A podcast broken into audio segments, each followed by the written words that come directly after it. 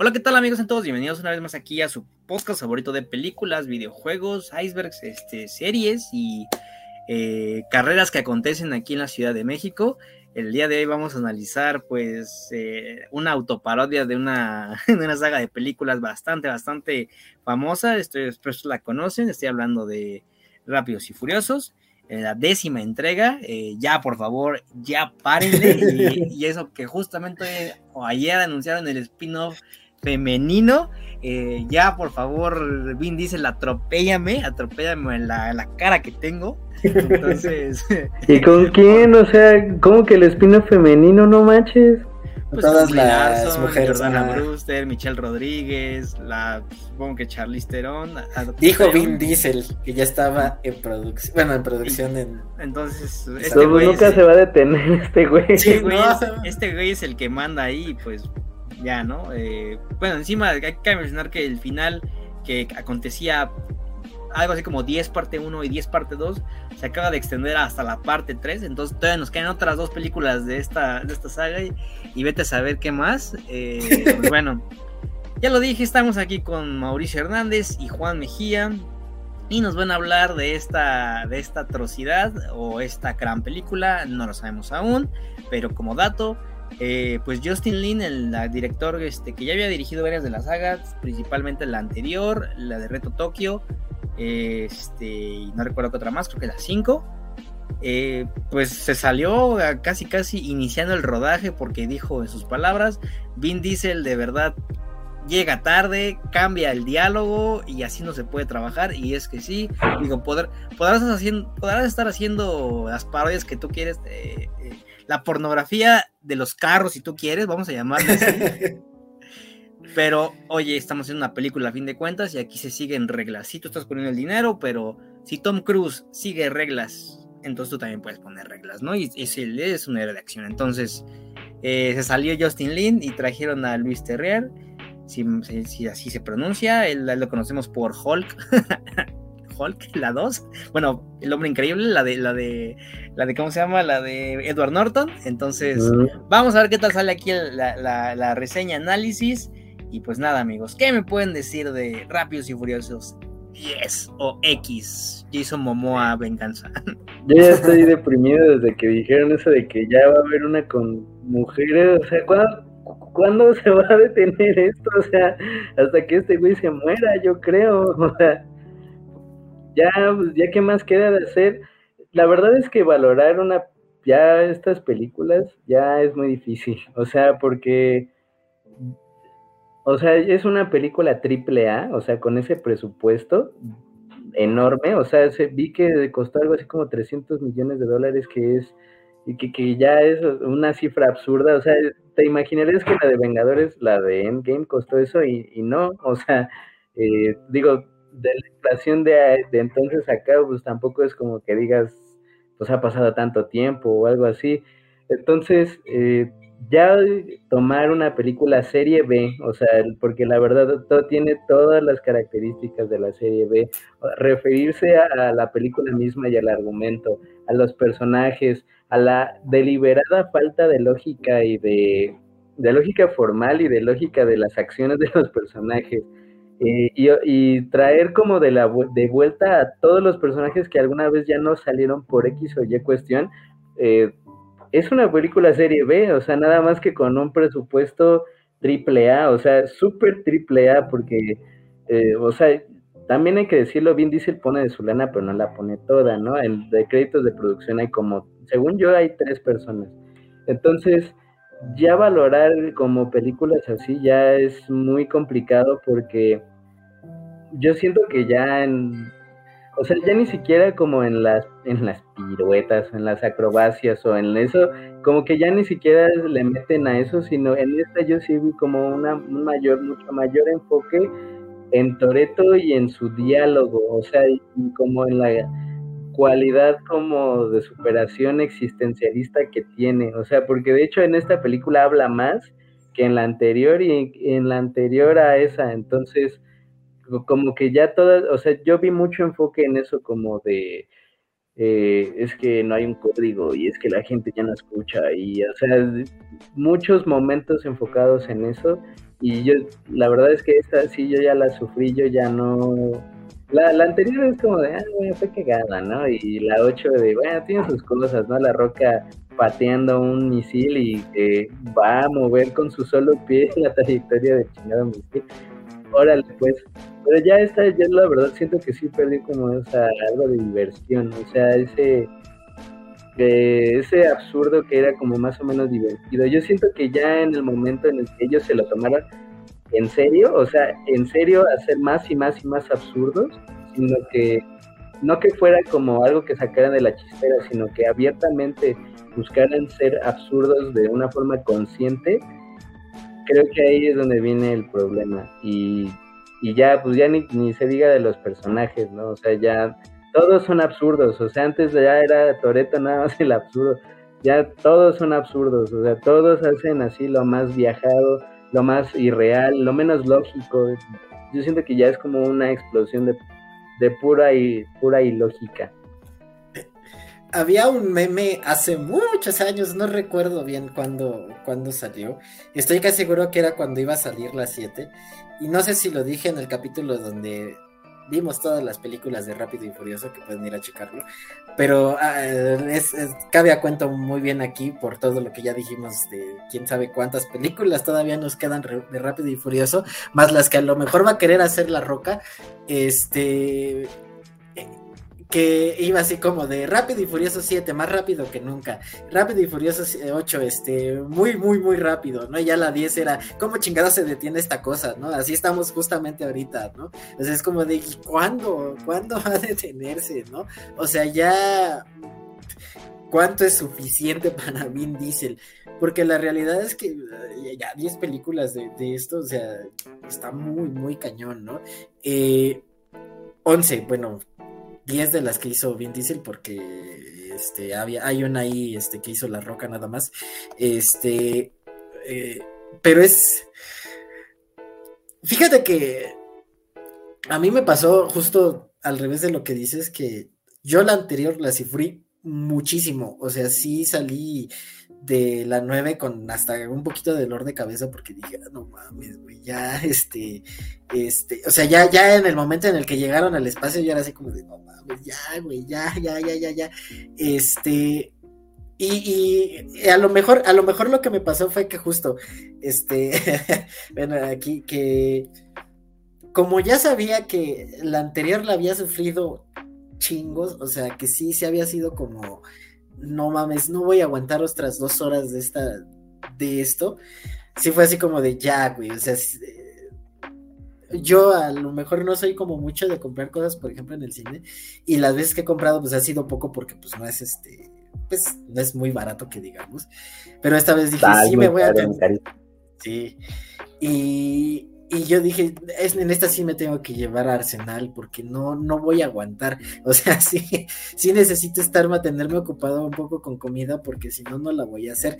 Eh, le pregunté aquí, a, consulté aquí con Mauricio cómo, porque pues estamos cerca de un, de un cine, este, los dos. Entonces, este, cómo, cómo se le hacía. El chiste es que ya me metí unos chetos, unos M&M's y un refresco. Y pues sí, la verdad es que yo creo que sí me ayudó mucho porque esta no la sufrí tanto.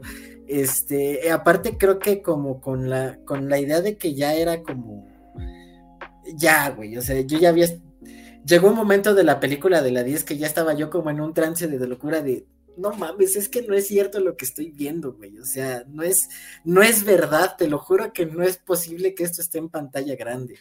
Eh, y no lo digo por otra cosa, sino porque justo las cosas son tan, tan, tan absurdas.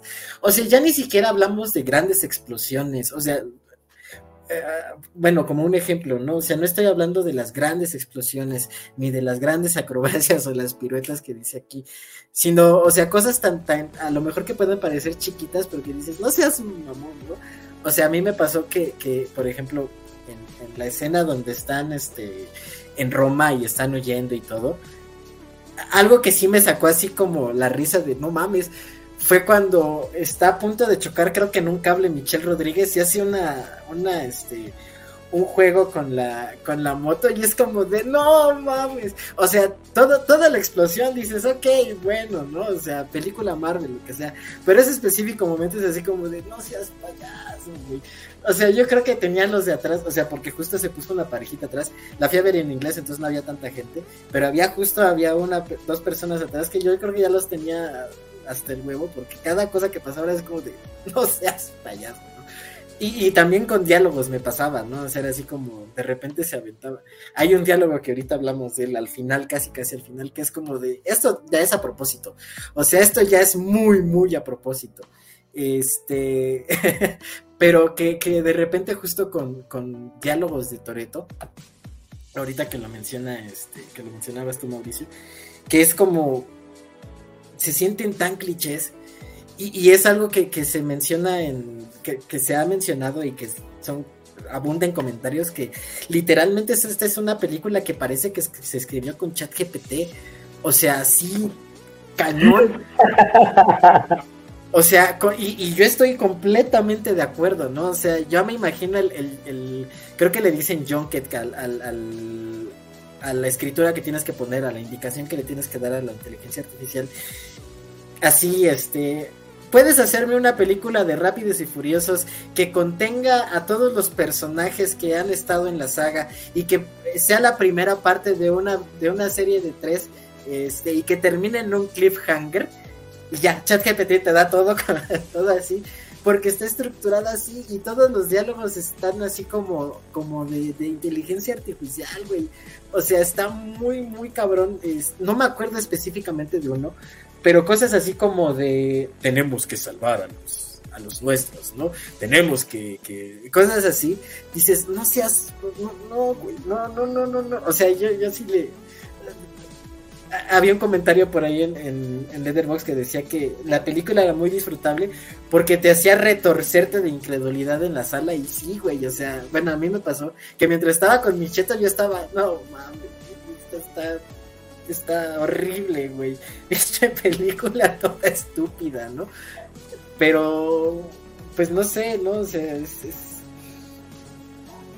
Pues a final de cuentas creo que también le está yendo bien en taquilla, entonces, por lo que yo he visto, entonces, pues... Yo vi que más o menos, o sea, y de hecho me alienta un poco, porque... Porque el presupuesto, o sea, el, el presupuesto es muy alto, o sea, la verdad es muy, muy, muy, muy alto. O sea, está arriba de los 300 millones, lo cual pues, no es poco. O sea, tomemos en cuenta lo que le decía Juan al inicio de que Los Vengadores pues costó algo así como 200, o sea, y pues, pues, o sea, y es esa, o sea, esa es la película, digamos, molde para todas las producciones eh, súper grandes que habrá en el futuro. 340 millones de presupuesto, que es un chingueral, y ahorita lleva, eh, de acuerdo a la última actualización de Wikipedia en su artículo, 323. O sea, tomemos que son creo que como 70 del mercado doméstico. Recuerden que mercado doméstico se refiere a recaudación en Estados Unidos. Ni siquiera de dónde es la película, o sea, porque las películas, por ejemplo, británicas, no es doméstico, en, en Inglaterra es doméstico en Estados Unidos.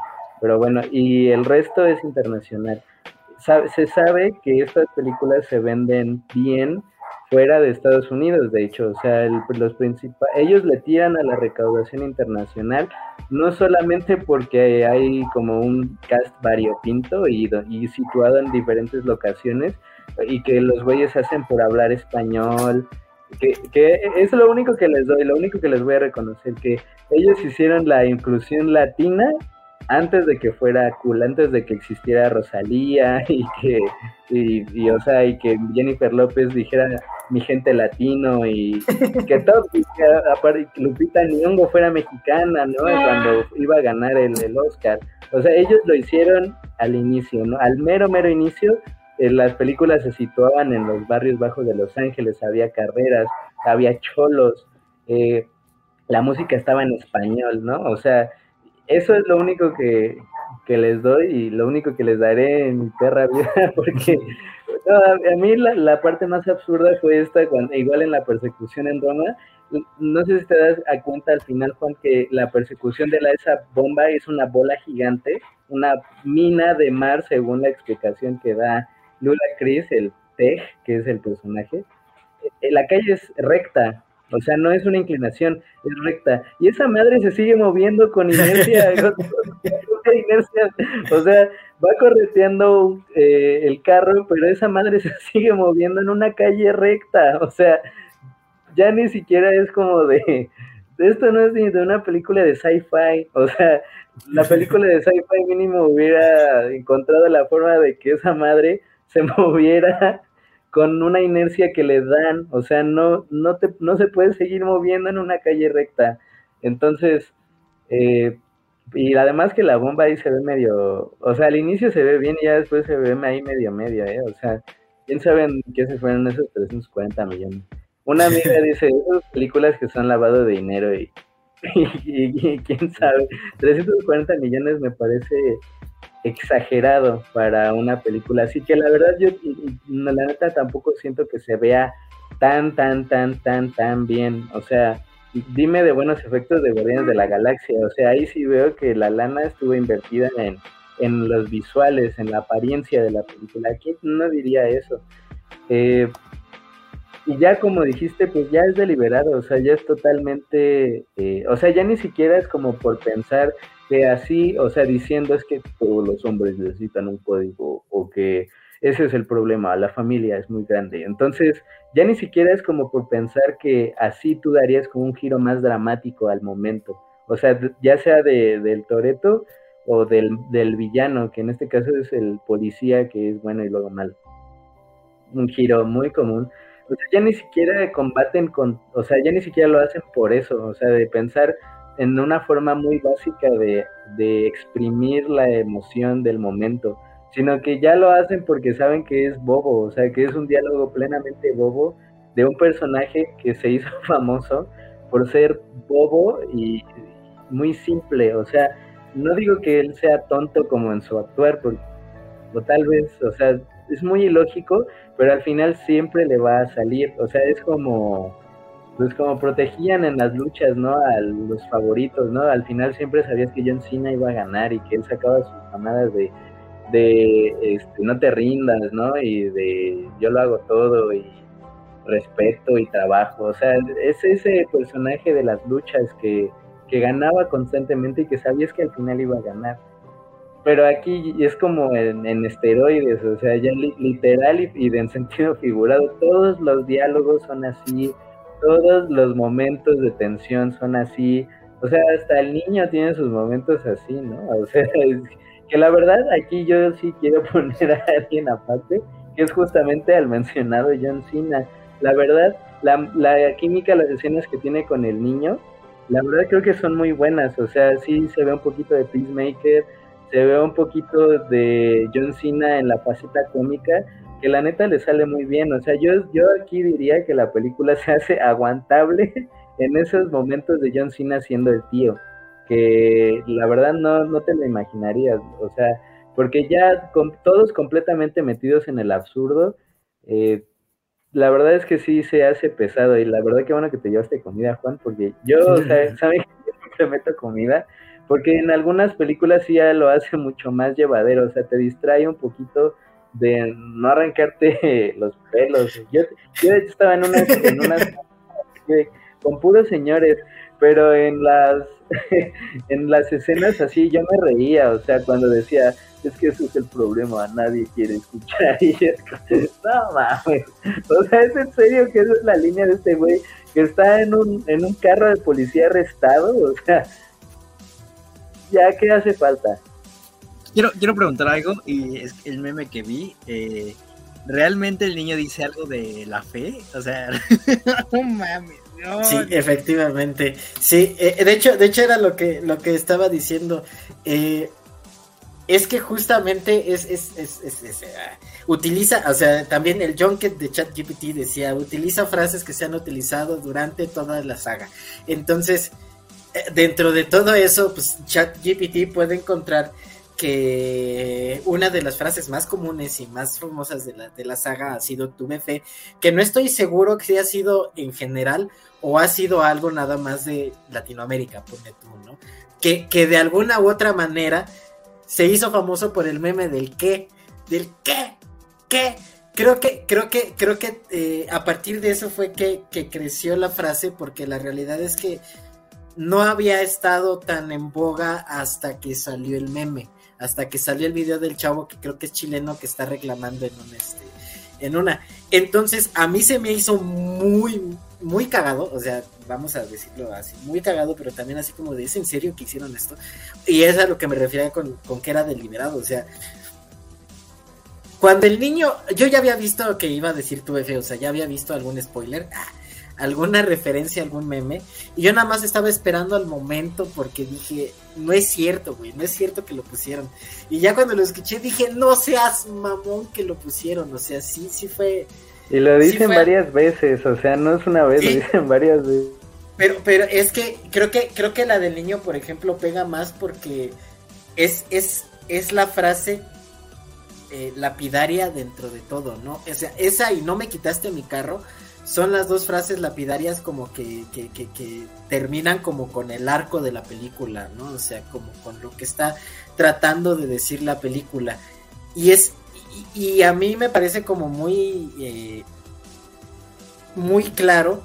O sea, porque, porque pensando yo dije, creo que tuve fe, no, no es un meme de, I have faith, no, no es algo que se repetía en Estados Unidos, o sea, no es algo que yo veía en foros, en Reddit, en Nine Gag, en lo que sea, se veía aquí. Entonces ellos están muy conscientes de lo que se dice de sus películas aquí y tiene mucho que ver con lo que decía Mauricio, que le, que le apuntan mucho al, este al mercado a la recaudación internacional, sí. Exacto, o sea, y más al mercado latino, y yo, y porque pues eso sale de aquí, ¿no? O sea, el chavo era, era chileno y se reprodujo en, en, Latinoamérica. Entonces, este, y sí, o sea, y todo, y tiene mucho que ver también con cómo se desarrolló la saga, por lo que decía Mauricio de la inclusión de, de, los latinos y de los cholos, y que, que sí es algo que, que al menos en la primera se veía, se veía bien, y este, y pues ya conforme se fueron avanzando, pues ya se les olvidó, ¿no? Que aquí algo muy curioso y que es algo que también quería comentar, que tiene mucho que ver con que sea el último arco de Rápidos y Furiosos, el último entre comillas, que creo que sí se siente dentro de toda la escritura rara, se siente que ya le están dando un cierre, al menos a, a la trama principal de Rápidos y Furiosos, porque justo porque se siente como un Infinity War y un Endgame, ¿sabes? O sea, independientemente de lo que sean esas películas y de cómo estén escritas y de las críticas, se sentían como un cierre, ¿no? Un, un, ¿cómo decirlo? Que hay como tanto de fanservice, entre comillas, como para pagarle a, las, a la audiencia que ha seguido por tantos años a la saga. Entonces, justamente en pos de que sea eso, les vale toda lógica y obvio que iban a regresar a Galgado, ¿no? Obvio que, digo spoiler, pero... a ver, quiero, bueno, un, ahora un comentario rápido. Eh, ya chequé la escena. Eh, eso, el, diálogo de tu F como tal no existe, ¿ok? Y ni siquiera ocurre después de que salva a Doma Leti. ocurre, ocurre después este, en la base. Y sí le pregunta a Leti a Dom, eh, ¿cómo sabías que se iba a pasar? Y él dice, no sabía, pero a veces tienes que dar un salto de fe. Dice, dice al menos en la versión doblada, desconozco si esté... Pero aquí sí dice como tal, tuve fe. Ah, eh, o sea, entonces, en, el nuevo diálogo sí ocurre eso, ok. Y, la, y una aclaración rápida, eh, porque sí se volvió este, famosa a partir de este del, del qué, qué, pero bueno, ahora quisiera que me explicaran de cómo es esto de Galgado. Yo solo vi la imagen, pero dije, no creo que se atrevan porque de verdad no me quieren. Es que, eh, eh, es que, mire, lo de cuando explican cuando regresa Han, que es en la película de, la... La 9. O sea, sí, que lo mata el transportador en un choque que efectivamente, hasta eso yo ahí, o sea, bueno, en, en esas películas, en ese rango de las películas, cuando sacaban que, o sea, que a lo mejor regresaba porque efectivamente nunca se aclara quién, en la película tercera, la de Tokio, nunca se aclara quién es quien le choca el carro ni nada. O sea, ahí incluso yo pensaba, pensaron en todo. porque eso efectivamente en la película nunca se aclara, o sea, en la tercera cuando lo matan, o sea, y es un carro que da un impacto deliberado y que no, o sea, nadie sale del carro en la escena, ni es un policía, ni nada, o sea, efectivamente ahí tenía sentido, o sea, ahí en esa, en cómo regresa esa muerte de, y cómo matan a Han y resulta que es el transportador, ahí efectivamente tenía sentido. ¿Cómo regresa? Ya no, o sea, dices, bueno, o sea, tal vez, ¿no? O sea, con ciertas concesiones, ¿no? Porque aquí, por ejemplo, igual, cuando este, lo del Jason Momoa resulta ser el hijo del, del capo de Brasil, o sea, que, pero que habla perfecto inglés. Y bueno, total, ¿no? O sea, nada más porque es alto y mamado puede ser brasileño, supongo. Entonces, este, ok, va, ¿no? Eh, pero aquí, o sea, en el caso de Gal Gadot, en la escena, el punto de la escena es que ella se cae al fuego, o sea, no, ahí sí no hay como, no hay de otra más que el poder del guion, o sea, no hay de otra más que el, Espíritu Santo. Se caen eh, mientras el avión va a una velocidad. Sí. O sea, ahí sí no hay más que el Espíritu Santo. O sea, ahí sí no, van a poder. Yo creo que ya lo menos que a ellos les importa es dar una explicación. Lo que además hace sentido porque Gal Gadot, recordemos la última gran aparición, Mujer Maravilla, en 1984, fue un fracaso. O sea, no hay casualidades en este tipo de decisiones, pero bueno, lo que pedí es el contexto. Este, la Leti, que es este Michelle Rodríguez, y esta, la otra señora, ella, Charlize Theron está en una prisión en la Antártida, o sea, pero eh, dice Charlize Theron constantemente, después de una escena de pelea muy buena, la neta, o sea, creo que eso es de las cosas que más me gustó. Ellas se pelean porque la Michelle Rodríguez le tiene coraje de lo que había intentado hacer anteriormente, que recordemos, ella era la villana, o sea, Charlize Theron era la villana y ahora ya no lo es se pelean porque pues le tiene como coraje y esa, esa secuencia de pelea quedó muy chido. Después se olvidan mucho rato hasta el final de, de en la escena post literalmente porque Charlize Theron le insiste que tiene un plan para salir de, de, ahí, de la cárcel y de la Antártida, supongo. Y llega un, un submarino gigante, así, colosal, enorme, que rompe el hielo, se abre una compuerta y sale galgado y, y, sale así y dice, Charlie Theron, todavía crees que mi plan apesta. Entonces, Y además Gal Gadot sonriente impecable, ¿no? O sea, como si nada hubiera pasado. Por, supuesto que nada pasó. Entonces, eh, si es gracioso en la forma en la que lo describo, o sea, en pantalla la verdad era más cagado, pero cagado en el sentido ya de Güey, ya, o sea, ya no manches, es una película de serie B. Esta más que la, más que cualquier otra, o sea, esto es una película de serie B, totalmente. El argumento está armado con, con una serie B así ya abierta, eh, ya descarada, incluso el arco que les dan a los personajes más chicos, a Roman, a Tesh, o sea, Roman en la segunda película, como bien dijo Daniel en un episodio así brevemente, era un cabrón, o sea, e, era un güey que ah, se había armado en la cárcel, que tenía resentimiento contra Brian y todo. Pero aquí ya es el alivio cómico, o sea, y ya, y de hecho ellos se pelean a, golpes en una escena y ya se pelean así como niños, o sea, así de que casi con así, o sea, cuando el único, como digamos, la única virtud de ese personaje, incluso en la quinta película, que es cuando empieza a ser el alivio cómico, él mismo se muestra como alguien rudo, o sea, mamado y todo, pero aquí no, o sea, la verdad es que eso sí no he terminado de entender por qué tomaron esa decisión de como bajar tanto a todos, o sea, ya, ya ninguno es el contrapeso de Toreto, en, en las otras era Brian, pero bueno, Paul Walker murió y ya no hay nadie como que le haga, ya ni siquiera como un buen compañero, sino como que todos abiertamente esperan que ese güey resuelva todo. Entonces, la verdad sí se hace como una película así de, pues no sé, una mezcla de John Wayne, Michael Jordan, este, John Cena, en, en la WWE, obviamente. Así los personajes más nerfeados de la historia, todos se combinan para hacer este güey. Y, y la verdad es que es cansado. O sea, yo siento que ya es muy absurdo, ya no es divertido. O sea, siento que ese es el principal problema. Ya no es divertido, ya no es irónico. Ya es así como, ah, sí, ya vi que como ese güey que en el coro de la escuela cantaba así como muy cabrón y quería lucirse cantando la pinche viquina. Entonces, ya es como de, ah, sí, ya te vimos, ¿no? O sea, ya vimos que sacaste un submarino de la Antártida y que rompiste el hielo de la Antártida, ¿no? Ya vimos que estás en una presa y tu carro va más rápido que el fuego, o sea, y que llevas a un niño ahí de pasajero, o sea, qué chingado. Ya te vimos, ya, detente.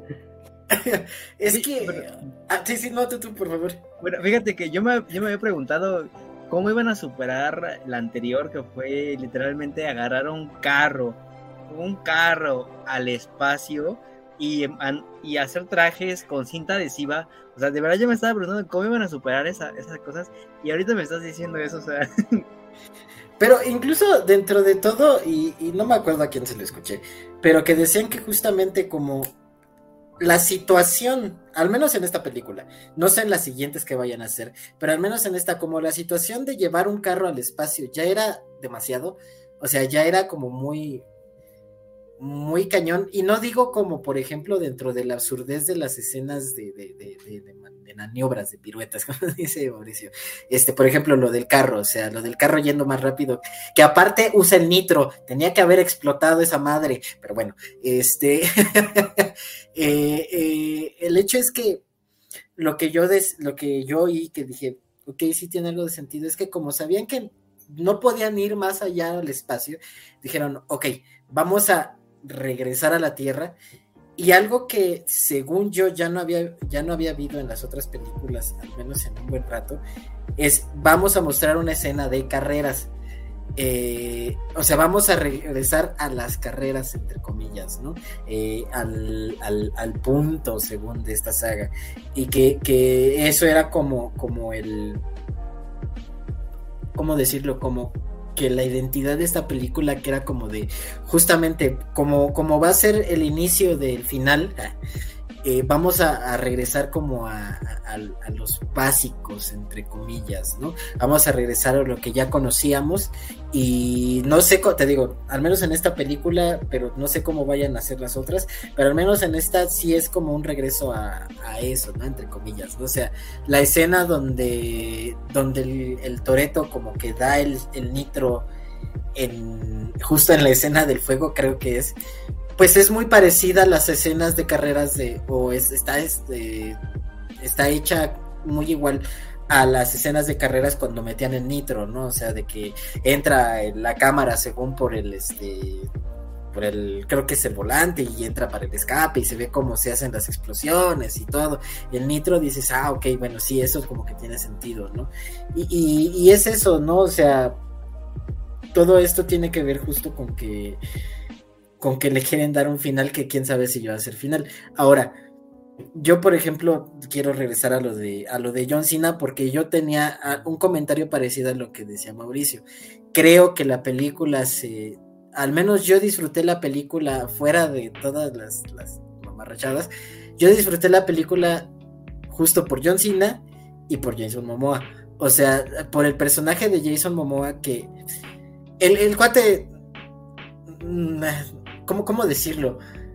No sé si, si está actuando, si hace una buena actuación o lo que sea, eh, pero la indicación del director seguramente fue, eres un güey loco, haz lo que se te ocurra, güey. O sea, a ver qué estás, a ver qué te sale. Y la neta es que dentro de todo, o sea, pues el cuate es eh, pues un poquito carismático, ¿no? O sea, creo, creo que John Cena es mucho más carismático, pero eh, al menos en esta película, pero al menos aquí y, una escena que en el cine éramos poquitas personas, pero que sí levantó muchas risas, es la escena cuando Jason Momoa le está pintando las uñas a los cadáveres, ¿no? O sea, y que le está diciendo, ay, te ves preciosa, ¿no? O sea, que justo eh, dentro, de, dentro del juego que está haciendo y, le dice, se supone que está como chismeando y está como en un spa y todo, y ves este, los cuerpos que yo dije, órale, ¿no? Esto sí está Yo eso lo consideré atrevido, la neta. O sea, no, pensé que en una película así se fueran atrevidos. De hecho, sí, justo. O sea, yo dije, o sea, se ven los cadáveres y están envueltos en este, en cinta de, ah, ¿cómo se dice? Cinta de en Durex. este, y, están así, ¿no? Y aún hasta creo que, creo que le están volando moscas así. Dije, güey, eh, justo esto es de una película de serie B así, este, medio violentona, ¿no? Y aparte les está hablando y, o sea, con ese sarcasmo dije, esta escena está, pues está divertida, ¿no? Y aparte, o sea, todo lo que, lo que hacía el, personaje Jason Momoa de, burlarse y el hecho de que el personaje no tiene otro propósito más que hacer sufrir a, la pandilla de, de, Toreto, dices, pues, a ver, e, e, es, chistoso porque creo que a mí lo que, lo que me gustó de, del villano es que vemos que si Toreto tiene el poder del guion, el personaje de Jason Momoa también tiene el poder del guion. Porque así como, como, como el personaje de, de Toreto se saca así cosas de la cola.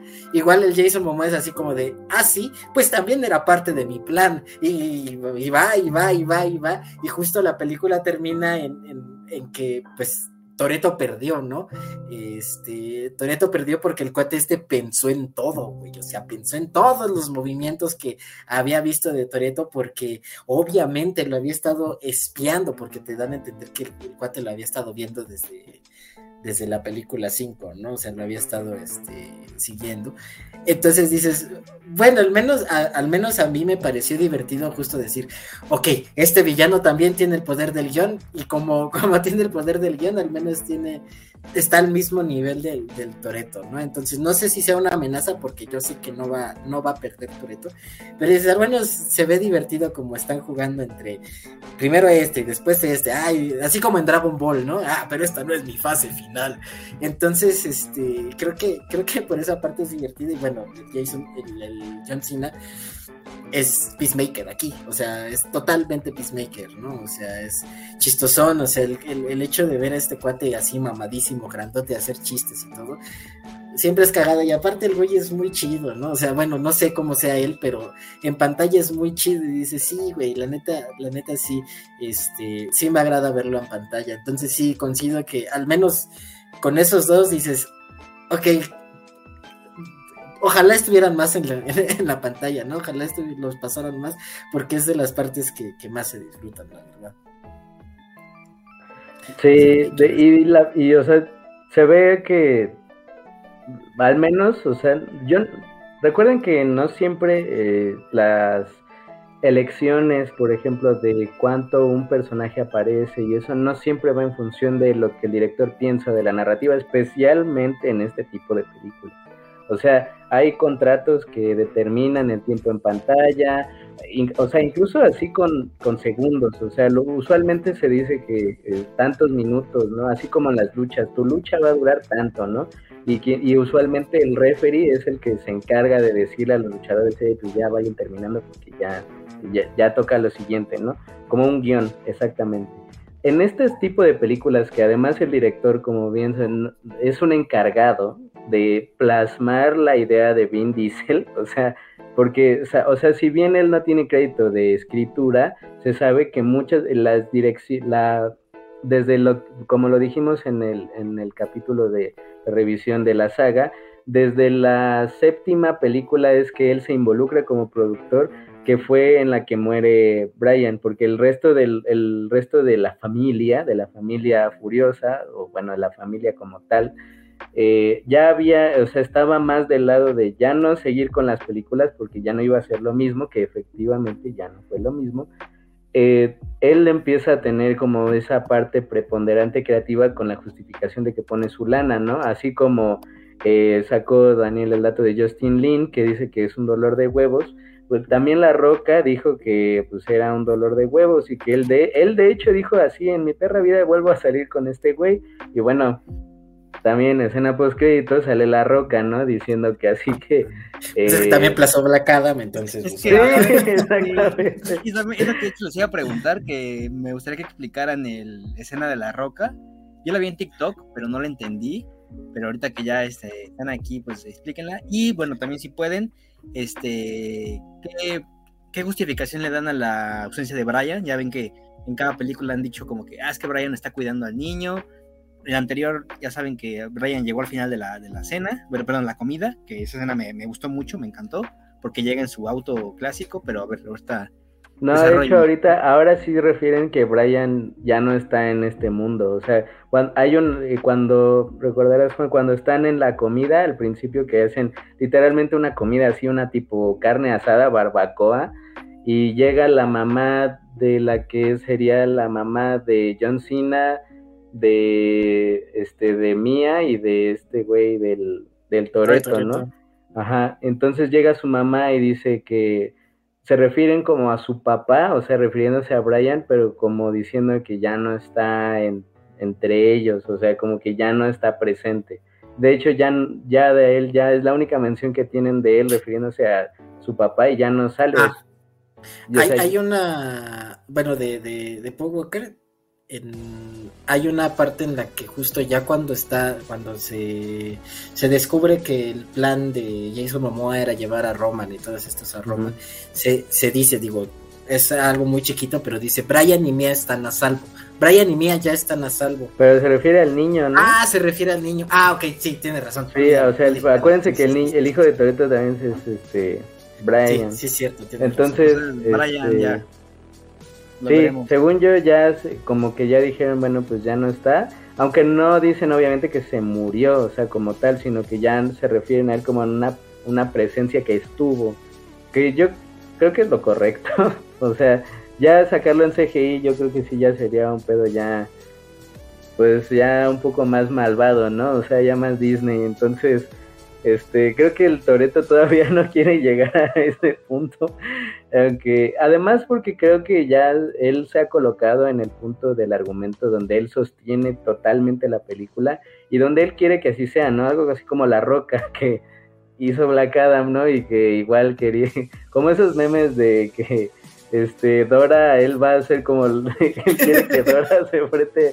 a no sé quién chingado, Entonces, eh, más o menos así, pero volviendo a la escena de la roca, llega un policía así totalmente vestido a lo que parece ser a, la estación de policía vieja de, Río y sale unas proyecciones. Entonces y empieza a hablar el Jason Momoa como en una grabadora y dice que eh, la familia y que los villanos y que este tú les ayudaste no o sea te formaste parte de ellos y tal y que ahora lo iba a conocer. Entonces ya la roca se, se quita el casco y dice algo así como que pues ahora él lo iba a encontrar, que la roca iba a encontrar al, al Jason Momoa. Que, o sea, yo la verdad sí lo sentí, o sea, porque sí le acomoda unos tazos el, el Toreto al Jason Momoa. La presencia creo que es más fuerte y creo que hace sentido porque pues es un güey igual trabado, ¿no? Barbón y, o sea, entiendes que, o sea, parecen como similares, pero yo siento que ya el Toreto se nerfeó tanto que le quita un poco de gracia, porque, ¿sabes? Eh, al final, la película acaba en el famoso cliffhanger, como tipo el Hobbit, que donde Toreto está rodeado, o sea, viene cayendo el fuego, él está abajo y también le están apuntando, según no mal recuerdo, o sea, hay unas bombas involucradas, ¿no? Y el policía se revela que es el malo. O sea, también que el policía de la agencia del donde era el jefe, este güey, el Colin, este, que, no, no era Colin Farrell, era este... Cody Wood. No, este... El viejito, este güey, ah, ¿cómo se me olvida? Kurt Russell, Kurt Russell. ya, ya él, él, simplemente se menciona que ya no está ahí ya. O sea que se salió. Que ya no está en la agencia y ya. Entonces este nuevo policía también está con el Jason Momoa y está rodeado. O sea, Toreto ya no, supuestamente ya no tiene cómo salir. ¿Cómo chingado se va a escapar de esa? Pues ya es cosa de la otra película. Y, pues, o sea, ya en este momento la lógica dicta que pues ya, ahora sí, ya se muere, ¿no? O sea, pero la cosa es que está el hijo en la misma escena, o sea, en el mismo no creo que vayan a matar al niño, obviamente, entonces de alguna forma se va a escapar, pero sí, eh, esta sí, yo sí la sufrí, la neta. Yo no, no diría que, yo no la recomiendo, la neta, no sé tú, Juan.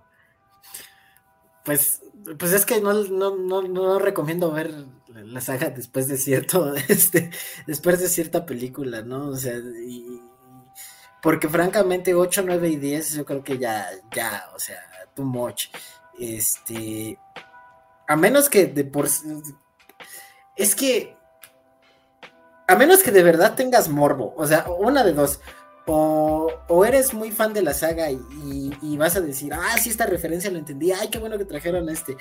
O ya es mero morbo como nosotros de decir, ¿qué están haciendo, güey? O sea, ¿a dónde van a llegar? Yo francamente híjole, y, creo que es parte del problema, ¿no? O sea, yo sí tengo ganas de, decir qué van a hacer y de llevarme otra vez unas papas y ahora hay unas papas más grandes así como las que se llama Mauricio. Este, sí, o sea, porque lo, que me llevé me duró hasta que terminó, o sea, no me duró mucho tampoco, me duró hasta que terminó la escena de los, este, del Roma, o sea, no me duró mucho, entonces, si digo, unas papas ya chidas, este, te digo, de las Big Macs, este, para, para poder entrar y aventarme toda la película tragando, porque sé que no la, si no es así, no la voy a aguantar.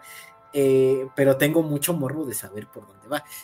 A lo mejor, a lo mejor no, a lo mejor me voy a tener que, o me voy a terminar esperando a que salga en HBO Max, eh, o en donde sea que la vayan a sacar. Eh, pero sí, no, es que, ¿cómo te digo? O sea, Aparte, creo que. Y va a sonar muy. Va a sonar muy Marvel porque la película es muy Marvel. Yo creo que así deliberadamente apunta a ser Endgame o apunta a ser un, Infinity War de, de, la saga de Rápidos y Furiosos. Pero justo creo que tiene muchas cosas que si no viste las películas anteriores, como que se te van a ir. O sea, el hecho de que regrese a Brasil Toreto, de que se encuentre como con la hermana que era la hermana de la chava que suplió a Michelle Rodríguez en, en el, o al menos este, el papel. Cuando ella pensó que le podía salirse de ahí, ya después ya vio que no. Simón. Por ejemplo, este, los personajes de Brie Larson y Daniela Melchior. Claro, se me habían olvidado. es que. este... Daniela Melchior no sé quién es. Yo vi que estaba en los créditos y dije, ah, chinga.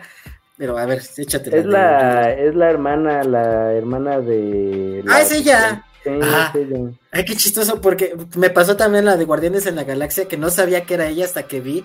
Y dije, ah, chinga, pues es que yo la tengo en Ratcatcher, entonces, ajá. Es cierto, la, Brie Larson se me había olvidado por completo. A mí, la verdad, me parece un movimiento más o menos inteligente, que no creo que salga por completo de lavarle un poquito la imagen de Mamona, porque de hecho aquí el, personaje es cómico, o sea, ella se empieza planteando así como, es como la mala, pero chistosona, así de, este, ¿quién quiere una chela? Yo invito, y así de, no, no, no quiere nadie una chela, entonces, este, y ya después se pone a dar unos putazos y encuentra al Toreto ahí en el, en el bar y dice, obviamente le lleva una chela, una corona, y dice, oh, eh, ¿qué lugares frecuentas? O algo así, se saca una línea así como, es como,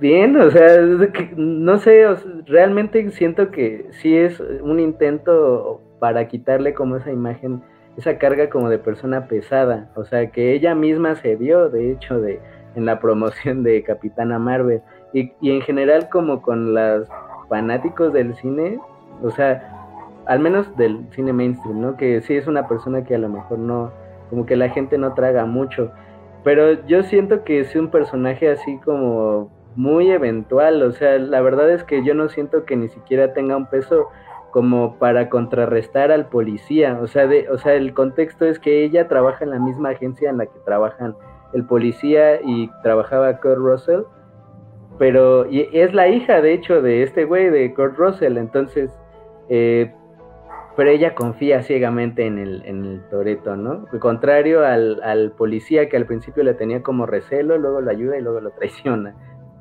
Básica, así, de un guioncito chiquitito.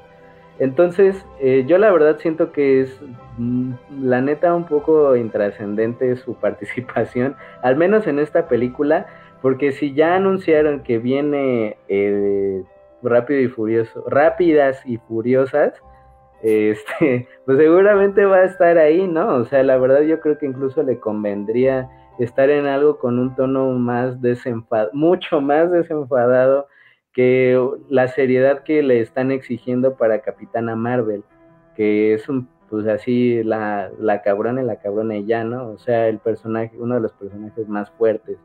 Pero aquí yo siento que sí, la onda del carisma como que simplemente no está, o sea, como que intenta hacer una onda como John Cena, entre John Cena y el transportador, porque el transportador también sale.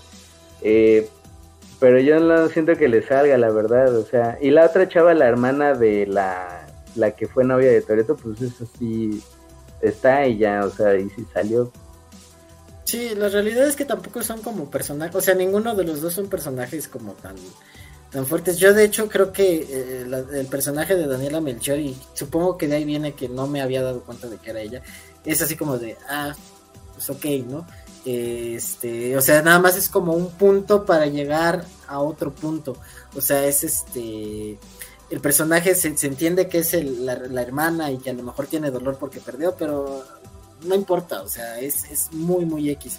Y por parte de Brie Larson, pues sí, también, o sea, es como para llenar un poco el, el vacío de que el, el agente que tenía contratados a los rápidos y furiosos pues ya no está, ¿no? Y es así como de, ah, bueno, ahora vamos a poner a esta que es su hija y que pues tiene que haber alguien que los defienda en la agencia, entonces es ella y todo, ¿no?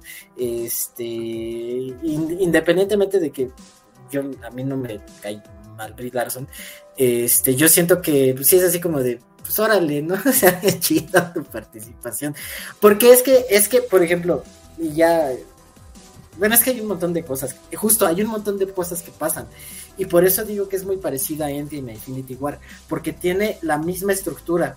O sea, es como de. Primero estamos en este. El, el punto principal de la película es que los rápidos y furiosos se separan.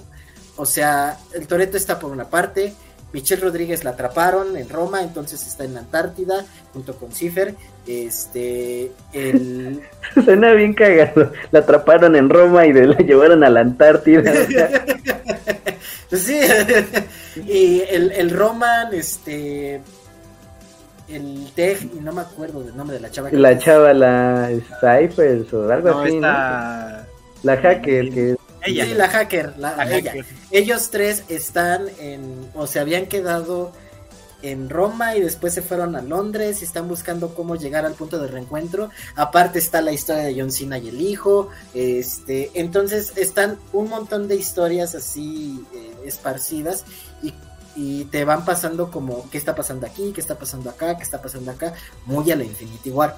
O sea, ¿te acuerdas que justo una de las promocionales era el equipo rojo, el equipo azul, el equipo tal? Bueno, así, igualito.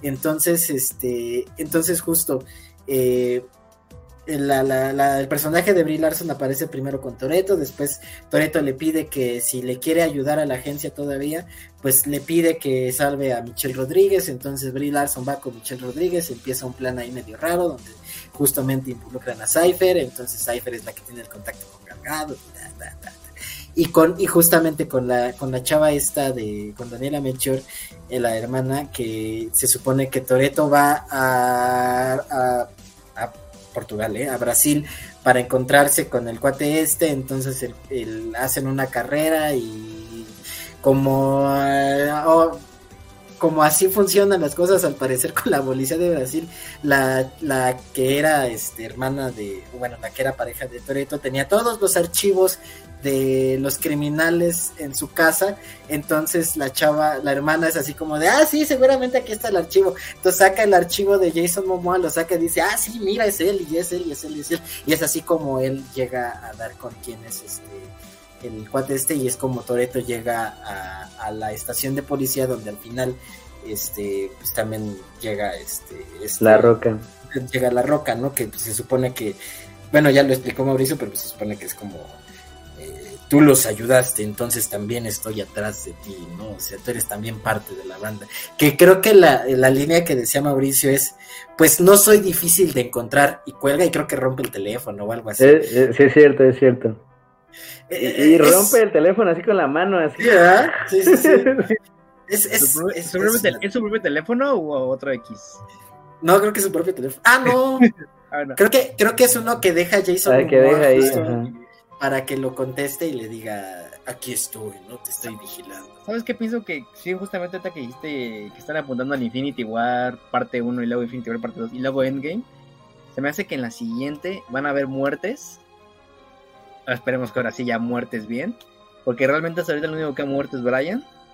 Eh, y, ya en la final, en la 10 parte 3, ya será como los que quedan, ¿no? Porque aquí ya no, pueden revivir. aquí no pueden revivir, entonces. No sé, digo, se puede no creo, creo que nadie muera, la neta. ¿No? O sea, si ya revivió Gallardo. Por esto al final sí debe morir. No, no creo. No que le van a hacer Tony Stark, ¿eh? Yo digo. No, yo creo que se va a retirar. Yo, así, a lo, a lo mucho, creo que lo van a poner así como. Casi, casi como a Thanos. que va a ser así como de. Yo quiero vivir una vida tranquila con mi familia. O sea, porque es a lo que apunta la película. O sea, el hecho de que ya salga el niño. Que sí es cierto también que el niño era de los que eran güeritos y después se bronceó. Este.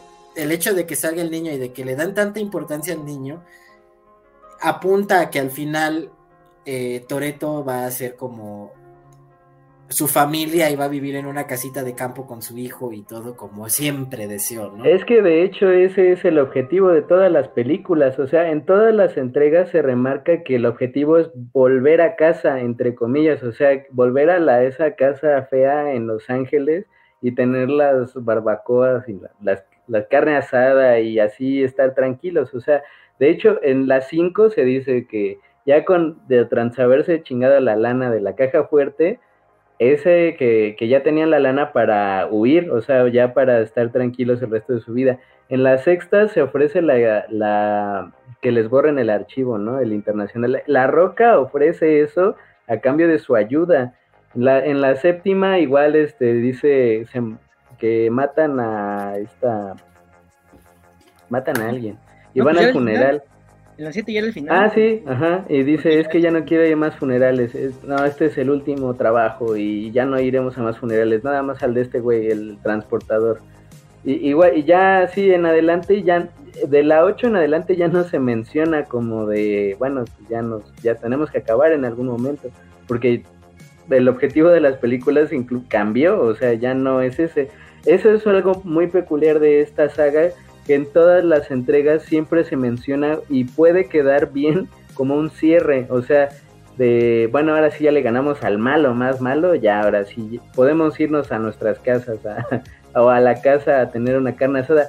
Todas las películas acaban, casi todas acaban así, o sea, las cinco acaba de que se echan, quieren echarse una carrerita al último, las seis acaban una carne asada, las siete también, entonces, o sea, como que las cosas salen así de chispazo, por eso no creo que eh, el universo les dé como para tener un momento en game, que no, no dudo que esa sea la intención, pero no creo que, que al tener cierres de marcados en todas las películas, que la verdad las de Marvel no las tenían, o sea, todos eran finales abiertos, eh, no creo que dé para tener un momento así, que lo van a intentar, por supuesto, ¿no? O sea, el Toreto ya tiene, el este güey, el Vin Diesel ya tiene pensadas muchas cosas, supongo, pero no creo que les dé la neta. No creo que maten a nadie, más que al malo, al Jason Momoa pues si te das cuenta, todos los malos han terminado trabajando con los buenos, entonces, quién sabe, y el Jason Momoa sea el que traiga las carnes desde Brasil. De hecho, de hecho, eh, uno de los, de los, este... Hay una línea, se refieren a eso, ajá. Sí, justo con la, con la policía, es que se supone que el policía que lo estaba siguiendo y que los iba a meter a la cárcel y que era parte de la agencia y todo, que dice, en algún momento, por alguna extraña razón, que en ese momento dices, ay, no mames, es justo, le, avienta una, pistola al Toreto y le dice, tenías razón, vamos por tu hijo, ¿no? Y ya después justo se revela que, ah, no, pues es que el policía siempre había estado con Jason Momoa, no todos van a terminar trabajando contigo. Es como de, ah, ok, ¿no? O sea, porque justo dentro de la misma película ya está Cypher, que se supone que era la mala mala de las últimas dos películas, terminó con ellos, ¿no? O sea, peleando con Michelle Rodríguez y, y hay una escena cagadísima de cuando llega Cypher a, la casa de, de Toreto. Y bueno, a mí se me hace muy cagada porque la actuación de, de Toreto es esta.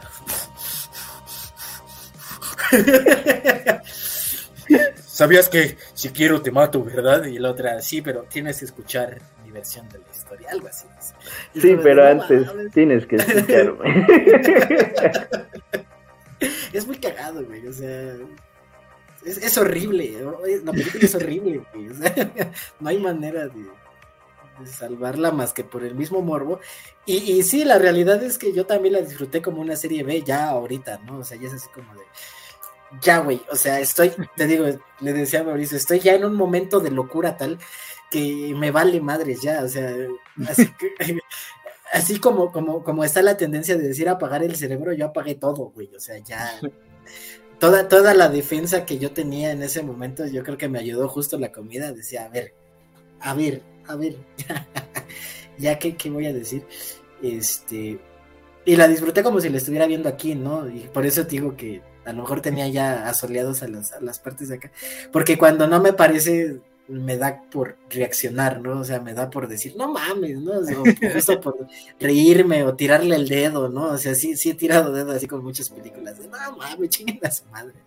Entonces yo creo que los de atrás ya estaban así como de este güey, ¿para qué vino a ver la película? Sí, sí, ya sabía lo que venía, pero. Mm, pues Ay, es que no sé, güey. como lo decía. Pues es que como lo decía Mauricio al principio, ya valorar este, esta película está. Está complicado. O sea. Ya es su propia. Su propia cosa en sí, güey. No sabemos hasta dónde va a llegar. Es un ente que no tiene, parece no tener final, es inmortal, güey. Entonces, cualquier cosa que le llegue, o sea, cualquier cosa que la llegue la va a absorber. O sea, y es algo que me, que me sorprende mucho porque justo el hecho de que las críticas de la película pasada, el hecho que le decían, no, pues ya nada más falta que lleguen al espacio, lo tomaron como reto. y ahorita con lo de Tuve Fe, que se supone que era un meme burlándose de la película, que nada más pasó aquí en Latinoamérica, lo absorbieron y lo hicieron parte del canon. Entonces, ya están en un momento de decir, denos más ideas, o sea, búrlense de nosotros para darnos más ideas, entonces... Para meterle al chat GPT, ¿no? entonces, es, es, es, es, raro, güey, es, es, una cosa muy, muy extraña, o sea, y creo que sí es un fenómeno muy, muy raro, güey, o sea, sí, es, es algo muy, muy raro.